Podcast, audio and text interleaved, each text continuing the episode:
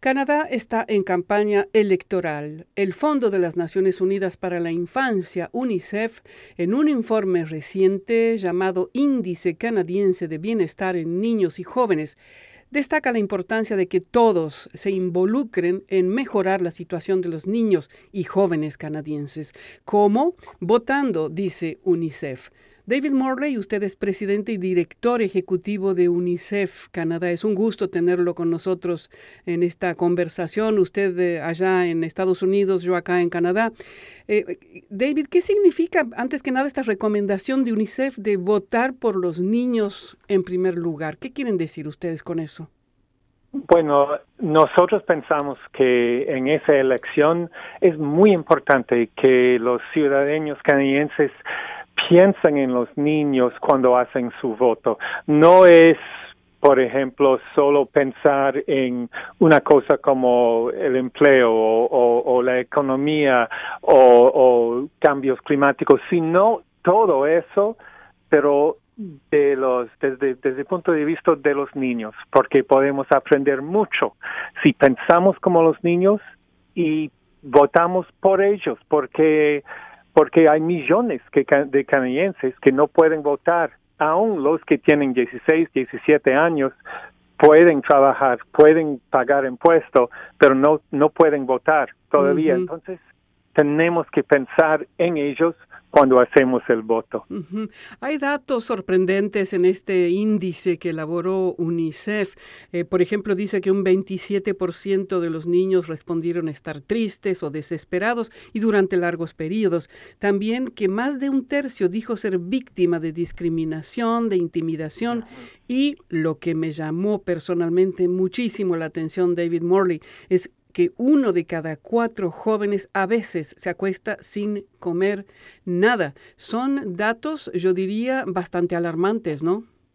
Sí, eh, sí, y, le digo que para mí también fue un, sorprendente y, y yo siento que nosotros como canadienses tenemos que cambiar eso porque tenemos una economía que que donde esto no pueda pasar. y, y, para mí lo peor fue ese, este también de que uno de cada cuatro niños que a veces se acuesta con hambre, no hombre, es, es no, no, no debe ser en ningún país, pero sobre todo no debe ser en nuestro país. Y lo que me llamó mucho la atención, y en esto sí me parece que hay que felicitar a UNICEF en este informe, es que le dio la palabra a los niños, es decir, dice el 60% de los indicadores se basaron en la autoevaluación de los niños y jóvenes, es decir, ustedes les, le dieron la palabra a los niños, y en ese sentido, aunque ellos todavía no están en edad de votar, como bien usted dice, habría que pensar en lo que ellos nos están, el mensaje que nos están mandando a nosotros los adultos. Ahora, em, eh, finalmente, David Morley, me gustaría saber qué propuestas tiene UNICEF, por dónde pasa la solución, qué es lo que hace falta para que estos niños no vayan más con el estómago vacío a dormir.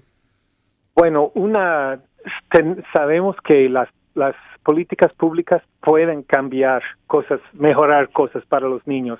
Y, por ejemplo, ah, pensamos que si podemos reducir la, la inegalidad de económica aquí en Canadá, esa ayuda mucho. Y esa hemos hemos notado que, por ejemplo, el Canadian Child Tax Benefit ha mejorado la situación para los niños más vulnerables y pensamos que debemos investir aún más en eso. Ese tipo de, política pública pueda cambiar. Y también sabemos que si invertimos como sociedad, invertimos más en, en los primeros años en estimulación temprana, en guarderías infantiles profesionales, que esa ayuda que cada niño canadiense tiene un, una mejor chance en la vida y eso es mejor para, para nuestra sociedad en sí. Esos son dos ejemplos